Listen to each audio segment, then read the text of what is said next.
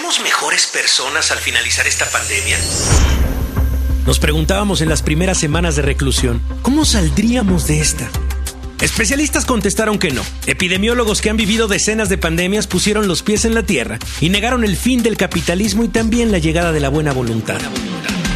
Con la repartición de las vacunas se confirma esta teoría. Pero no seremos mejores personas, pero sí con más redes sociales en nuestras espaldas, o mejor dicho, en nuestros teclados. 4.660 millones de personas usaron Internet en 2020. 7.3% más que el año anterior. De esos, 4.200 millones son usuarios de redes sociales, 13% más que en 2019. Escuchen esto. Casi 500 millones de usuarios nuevos en redes sociales en el año de la pandemia.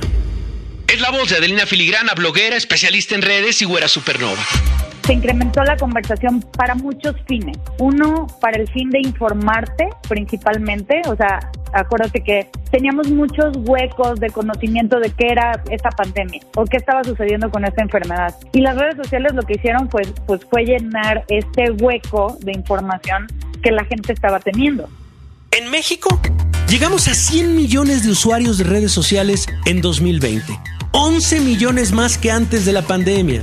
¿Por qué? Esto nos dice el experto en tecnología Emilio Saldaña Piso. A mí me deja una reflexión muy particular porque me llama mucho la atención cómo a lo largo de un año hemos ido viendo cómo las redes sociales han ido cambiando el biorritmo junto con nosotros. ¿Y a qué, a qué, me refiero con esto? Quizá puedan recordar que en las primeras semanas o los primeros meses de aislamiento, las redes sociales, por ejemplo, comenzaron a ser más socorridas que antes en las madrugadas gente compartíamos los insomnios que estábamos sufriendo por la angustia, la preocupación, el no entender de hecho cómo nos estábamos sintiendo. ¿Será? Estadística desde Twitter, una de las principales redes lo confirman. Así nos lo dice Mónica Portes, directora de comunicaciones de Latinoamérica para esta red social. La otra pandemia de la que no se habla es de la salud mental. Y es interesante porque en 2020 las personas empezaron a tuitear de forma más abierta sobre lo que sentían, ¿no? Sea, esto puede ser un poco más ilustrativo, pero vimos un incremento en emojis del 79% con el ojo ready, ¿no? Ese llorosito. Incremento del 44% en el, el emoji con que, que llora y, 42% eh, de felicidad. Esto nos habla mucho de que sí, la gente estaba, ¿no? Pasó por, por arriba y por abajo y lo expresó. Más usuarios, más sinceros, más sentimentales. ¿Pero esto volvió a las redes más confiables? Vamos a escuchar a Joan Barata, investigador del Cyber Policy Center de la Universidad de Stanford. Yo creo que aquí es cierto una cierta desconfianza con relación a las redes porque ha habido escándalos como el Cambridge Analytica, existen evidentemente pues alegaciones de mal uso de datos, existen alegaciones de un excesivo poder y, por ejemplo, el caso de la hipótesis eh, que se ha formulado por organismos internacionales de que determinados mensajes en Facebook contribuyeron al genocidio de los Rohingya en Myanmar, etcétera. Hay muchas alegaciones en ese sentido que afectan a la, a la reputación de las redes sociales, ¿no? Y eso es indudable. Sí, pero las redes no son solo lo que dicen, sino también para qué nos sirven.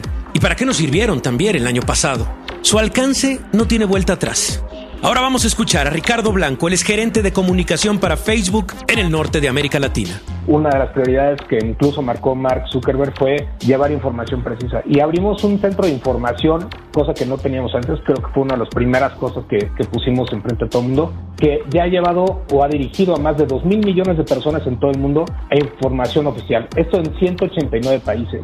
Entonces vas al centro de información COVID y tienes información oficial, precisa, eh, de cada uno de los países o de organizaciones mundiales. Y a nivel negocios, algo muy importante que a final del día sabemos que 200 millones de negocios de todos los tamaños dependen, eh, eh, utilizan nuestras herramientas. Lanzamos también en este año una herramienta muy bonita que se llama tiendas o shops, que permite a la gente justo tener una mayor o una interacción mucho más sencilla con un negocio. Es decir, el negocio puede subir como su catálogo directamente a Facebook y la gente ya puede ver los productos ahí. ¿Escucharon los números? El poder comercial, el alcance, repito, 4.200 millones de usuarios de redes sociales en el mundo. Vamos a escuchar a Joan Barata, investigador del Cyber Policy Center de la Universidad de Stanford. Yo creo que incluso desde los propios gobiernos de buena parte del mundo se apunta a las plataformas como mm, monstruos de algún modo, ¿no? entidades de un gran tamaño que es necesario regular, ¿no? Y en ese sentido, por tanto, hay en la opinión pública un cierto se, se, recoge ¿no? un poco este, este sentimiento de que las plataformas son algo que se ha vuelto excesivamente poderoso. Sí, poderosas y varios las califican también de monstruosas. Otros dicen que son benditas redes sociales. Si no fuese por las redes sociales, no se podría transformar a México. Pero detengámonos ahí, en esa regulación. Ricardo Monreal, líder de la bancada de Morena en el Senado, lo quiso hacer. Es necesario encontrar una manera de regular las redes sociales para proteger la democracia y la libertad de expresión y la libertad de manifestación. ¿Qué nos dice un experto de Stanford? Estamos afrontando problemas sistémicos, ah, como puede ser la difusión de desinformación, la emergencia de ciertos mm, de grupos políticos radicales y que por el simple hecho de regular las plataformas no vamos a mm, arreglar todos los problemas que tenemos como sociedad. Compañeras indispensables, ventanas obligadas ante la reclusión, cambiaron con la pandemia y nos cambiaron también a nosotros. Es la voz de Adelina Filigrana, bloguera, especialista en redes y güera supernova. Esto no va para atrás. O sea, en, lo que yo he visto, hemos tenido, desde que inició la pandemia, desde que se generaron nuevos usuarios, desde que creció, efectivamente creció muchísimo más el comercio electrónico y con eso las empresas se tuvieron que agilizar y transformar terriblemente y afortunadamente hacia el mundo digital, el usuario aprendió también muchísimo más. Entonces, el usuario que hoy ves en redes sociales definitivamente no es el mismo usuario que ves hace un año. Emilio Saldaña Piso. Apuesto a que el impacto que hemos tenido de digitalización acelerada, y lo hemos leído en distintos estudios, hablan de entre, en promedio podemos hablar de unos 10 años de avance que provocaron este año de encierro y de uso profuso de las tecnologías para la información. Así que una década en 12 meses. Como un discurso en 280 caracteres o una corriente política en un meme. Simplificación acelerada, redes evolucionadas y nosotros que no somos los mismos. Para W Radio, Javier Risco.